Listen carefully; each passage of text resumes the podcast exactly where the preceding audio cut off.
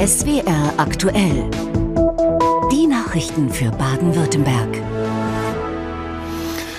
Gleich auch mit dem aktuellen Sport. Guten Abend, meine Damen und Herren. Die Polizei hat am Morgen in Heidenheim einen Mann festgenommen, der in der Stadt einen Geldautomaten gesprengt haben soll. Dabei entstand hoher Sachschaden. Beute machte der Tatverdächtige nicht. Zuvor hatte es in 30 Kilometern Entfernung einen ähnlichen Vorfall gegeben. Zuerst knallte es heute Nacht um 2 Uhr in Böbingen im Ostalbkreis. Der Täter erbeutete kein Bargeld, aber richtete einen Sachschaden von etwa 40.000 Euro an. Gegen 3 Uhr wurde dann in Heidenheim der nächste Automat in die Luft gejagt. Noch in der Nacht suchte die Polizei nach dem Täter und ein Verdächtiger wurde festgenommen. Es gibt Indizien, dass die Taten zusammenhängen. Bisher wurde dies jedoch nicht bestätigt. Warum der Täter auch einen Kontoauszugsdrucker in die Luft jagte, ist nicht bekannt. Um die nächtliche Lärmbelastung zu verringern, müssen Gasthäuser in der Villinger Färberstraße ab März deutlich früher schließen als bisher. Das hat der Gemeinderat von Villingen-Schwenningen jetzt beschlossen. Während die Wirte Umsatzeinbußen befürchten, gehen die Anwohner davon aus, dass sich am Lärm nichts ändern wird. Noch trifft man sich in der Färberstraße in Villingen-Schwenningen. Doch das wird künftig eingeschränkt sein, denn die Sperrzeiten wurden vorverlegt. An Wochenenden und vor Feiertagen müssen die Lokale bereits um 3 Uhr schließen, nicht wie bisher um 5. Ich finde es blöd. Also es ist schade drum eigentlich, weil wenn man weggeht, dann will man ja eigentlich nicht genau dann Punkt nach Hause gehen, sondern schon eigentlich ein bisschen länger weggehen.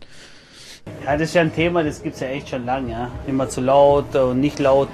Aber das ist halt die Färberstraße, das sind Kneipen, sag ich mal, ja. Und dann ist es halt wegen lauter. Und sonst ist ja echt äh, in ganz vielen nur leise. Die Anwohner sehen das nicht so locker. 50 Anlieger haben sich bei der Stadt über Ruhestörungen beschwert. Manche Partygänger verstehen das. Finde ich richtig. Also die sollten ja auch schlafen können und dann morgens aufstehen können und dann zur Arbeit gehen. Ich meine, wenn man hierher zieht, dann weiß man eigentlich, dass hier die Färber oder generell die Niederstraße eigentlich so zum Feiern ist. Also muss man damit rechnen. Die neuen Sperrzeiten sollen laut Gemeinderat für Ruhe sorgen. Für die Gastronomen wird die Regelung zu einer Herausforderung. Das verzögert sich alles nach hinten. Die gehen ja erst um 11, 12 weg. Ja, dann hast du nachher zwei, drei Stunden, wo du deinen Umsatz machen musst, wo du gucken musst, dass du deinen Lade äh, halten kannst. Ja, äh, Quatsch. Also ich sage, ich ich kann es nicht nachvollziehen, was hier geht. Fehlender Umsatz durch frühere Schließzeiten könnte langfristig dann auch zu Entlassungen führen, laut Barbesitzer Werner Hergert. Der vom Gemeinderat mit Mehrheit gefasste Beschluss ist für die Lokalbetreiber ein Rückschritt. Was man hier gemacht hat, kann sich in anderen Straßen in der Altstadt genauso wiederholen dann. Dass man dann sagt, die in der Färberstraße haben auch noch ein Recht bekommen. Jetzt wollen wir in Gasse XY auch unsere Ruhe haben. Wir wollen da auch, dass die Lokale zumachen, 1 Uhr und 3 Uhr. Die neue Sperrzeitregelung soll vorerst nur ein Jahr gelten. Das müssen wir erst mal sehen. 1. März ist ja 3 Uhr. Das werden wir sehen, ob jetzt irgendwie Stress gibt oder nicht. Ob die überhaupt nach Hause gehen werden. Wohin sollen die dann gehen? Wenn um 3 Uhr alles zu ist? Anwohner, die schlafen wollen und Besucher, die sich amüsieren möchten. Ein Interessenkonflikt, der die Färberstraße nicht zur Ruhe kommen lässt. Landesinnenminister Strobel hat beklagt, dass Anfeindungen gegen Menschen jüdischen Glaubens in Baden-Württemberg weiterhin zum Alltag gehören. Nach Angaben des CDU-Politikers wurden 2021 insgesamt 337 antisemitische Straftaten bekannt. Damit habe sich die Zahl seit 2017 mehr als verdreifacht. Strobel zufolge gibt es antijüdische Hetze vor allem im Internet, aber inzwischen oft auch wieder auf offener Straße. Mit einem großen Narrensprung haben die Närrinnen und Narren in Sigmaringen heute ein doppeltes Jubiläum gefeiert. Ihre Zunft mit dem Namen Vetter Guser wird 111 Jahre alt. Die historische Tradition des Bräutelns gibt es bereits seit 300 Jahren. Narina Roh in Sigmaringen. Nach zwei Jahren Corona-Pause hat auch der Schneeregen den Narren die Stimmung nicht verdorben. Nauf auf Stang. Die Sigmaringer Narrenzunft Vetter Gusa hat gerufen und rund 8000 Hästräger aus dem schwäbisch-alemannischen Raum und der Schweiz sind gekommen. 67 Musikkapellen und Spielmannszüge sorgten für Stimmung. Die Sigmaringer haben gleich doppelt Grund zum Feiern. Zum einen 111 Jahre Narrenzunft Vetterguser und 300 Jahre Beuteln. Ein alter Brauch, bei dem verheiratete Männer auf einer Stange getragen werden. Mehrere Stunden dauerte der Narrensprung in Sigmaringen zur großen Freude der rund 7000 Zuschauerinnen und Zuschauer und der Narren, wie die Waldseer Schreddele, die endlich wieder groß auftrumpfen konnten. Ja, und fröhlich war die Stimmung auch beim Narrensprung im Karlsruher Ortsteil Grötzingen. Veranstaltet wurde der große Umzug von der Hotcheck-Narrenzunft. Närrisches Treiben im historischen Ortskern von Grötzingen. Ob übermütige Hexen oder lautstarke Guckenmusiker. Rund 1500 Närrinnen und Narren ziehen durch die Straßen. Beim Grötzinger Narrensprung sind 60 Gruppen mit dabei, auch aus anderen Orten. Nach zwei Jahren Corona-Pause wird nun wieder ausgelassen gefeiert. Und das trotz des ausgiebigen Regens. Narren und Publikum lassen sich durch das Wetter ihren Spaß nicht nehmen. Eine neue Form des Carsharings ist jetzt in Neu-Ulm vorgestellt worden. Künftig sollen Kunden ein Mietauto per Smartphone bestellen können. Danach wird das Fahrzeug ferngesteuert zu ihnen gefahren. Das Projekt des Landkreises Neu-Ulm soll den Individualverkehr verringern und die Parkplatzsituation in Innenstädten entschärfen. Ein Auto auf dem Weg zu seinem Fahrer. Kein Trugbild, keine Täuschung. Der eigentliche Fahrer steigt später zu. Solange wird der Wagen von jemand anderem von einem anderen Ort aus ferngesteuert. Das sieht ähnlich aus wie bei einer Spielekonsole für ein Computerspiel. Auf dem Bildschirm werden in Echtzeit Kamerabilder aus dem ferngesteuerten Auto angezeigt. So wird das leere Auto zu seinem Fahrer gebracht, bis der dann im Wagen das Steuer übernimmt. Das System soll vor allem die Verkehrssituation in den Städten entschärfen. Die Innenstädte sind heute zugepfropft mit ganz vielen Autos. Es gibt kaum Parkplätze. Die Suche nach Parkplätzen wird zu einer nervigen Angelegenheit für alle, für die Anwohner, aber auch für die Pkw-Führer. Und so eine Möglichkeit ist natürlich da ideal. Vor allem beim Carsharing. In Estland sind die ferngesteuerten Autos bei Carsharing-Anbietern schon im Straßenverkehr im Einsatz. Die Technik für die Fernsteuerung ist alltäglich. Der Wagen wird über das Mobilfunknetz aus der Ferne gelenkt. In Deutschland darf man damit aber erstmal nur auf den Verkehrsübungsplatz mit höchstens 25 Kilometern pro Stunde. Ein Genehmigungsverfahren für den Straßenverkehr beim TÜV Süd läuft.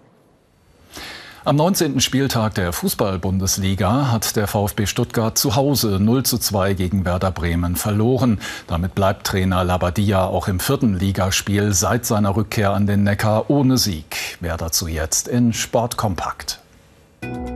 Trainer Bruno Labbadia musste mit dem VfB Stuttgart gegen Werder Bremen die nächste Niederlage hinnehmen. Jens Day brachte Werder in der 59. Minute mit 1 zu 0 in Führung.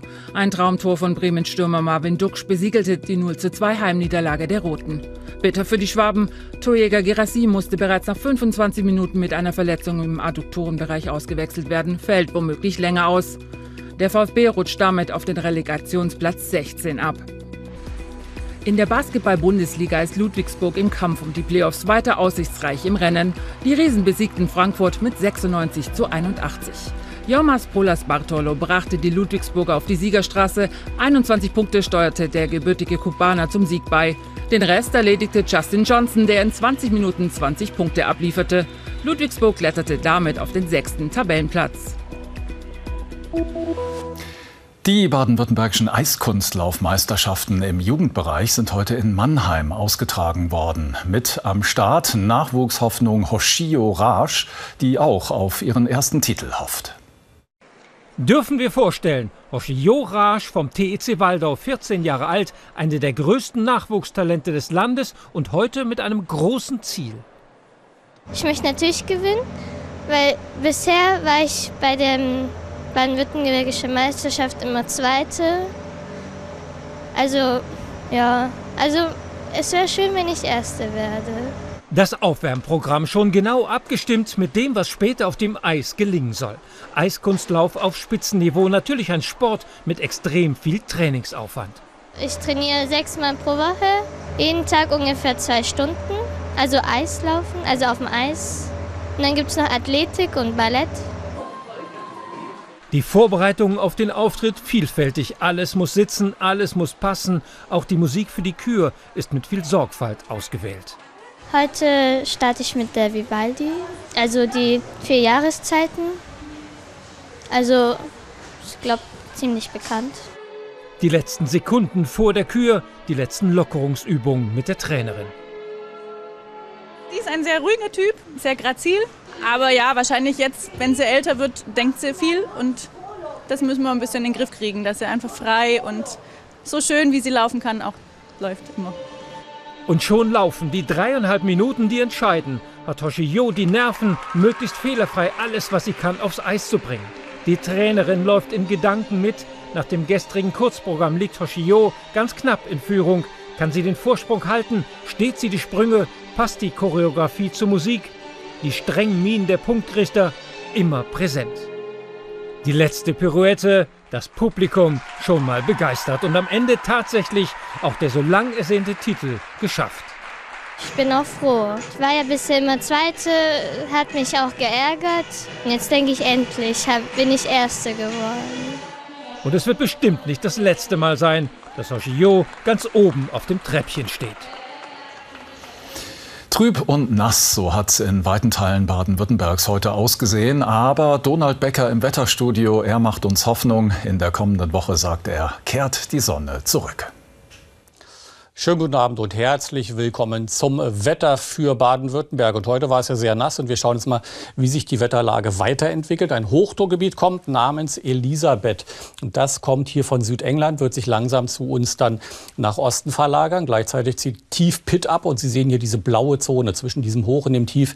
Wird sehr kalte Luft in Richtung Ägäis geführt. Dort verbreitet Schneefälle sogar in Griechenland und auch in der Türkei. Bei uns herrscht aber in den nächsten Tagen hier wirklich sehr ruhiges Wetter. Und das sehen wir auch auf dem Vorschau Schaufilm. Hier dieses äh, Rosa, das sind die Schneefälle in der Türkei, über dem gesamten Balkan eigentlich. Die Tiefdruckgebiete müssen dann mit Schauern und Gewittern auch über dem Mittelmeer stattfinden und ziehen im Norden vorbei. Bei uns, wie gesagt, wird es also in den nächsten Tagen wirklich sehr ruhig weitergehen. Heute Nacht gibt es noch ein wenig Schneeregen und äh, Schneefall. Die Schneefallgrenze liegt so bei ungefähr 700 Metern, kommt dann im Verlauf der Nacht langsam runter. Von Norden her lockert es ein wenig auf. Das äh, bedeutet aufpassen, die Glätte kann entstehen durch gefrierende Nässe und in höheren Lagen auch durch geringen Neuschnee. Und jetzt schauen wir auf die Temperaturen morgen früh. Liegen dann meist zwischen 3 und 0 Grad in höheren Lagen und da, wo die Sterne länger funkeln, geht es auch mal runter in den leichten Frostbereich.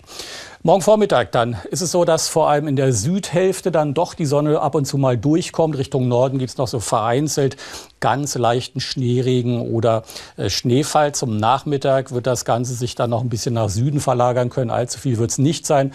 Wolkenauflockerungen dann auch im äußersten Nordwesten und im Süden. Das heißt, so vom Hochrhein bis rüber zum Bodensee sollte es eigentlich trocken bleiben. Die höchsten Temperaturen liegen dann auch in höheren Lagen so bei 0 bis minus 1 Grad, ansonsten 2 bis 6 Grad. Der Wind weht dazu nur schwach aus nördlichen Richtungen. Der Trend für die nächsten Tage ist hervorragend. Viel Sonnenschein, kaum störende die Nebelfelder, nachts aber zum Teil unter minus 7 Grad. Vielen Dank, Donald. Nach der Tagesschau wird es närrisch in Schwaben weiß-blau. Und das war SWR aktuell von uns allen hier. Ihnen noch einen schönen Abend.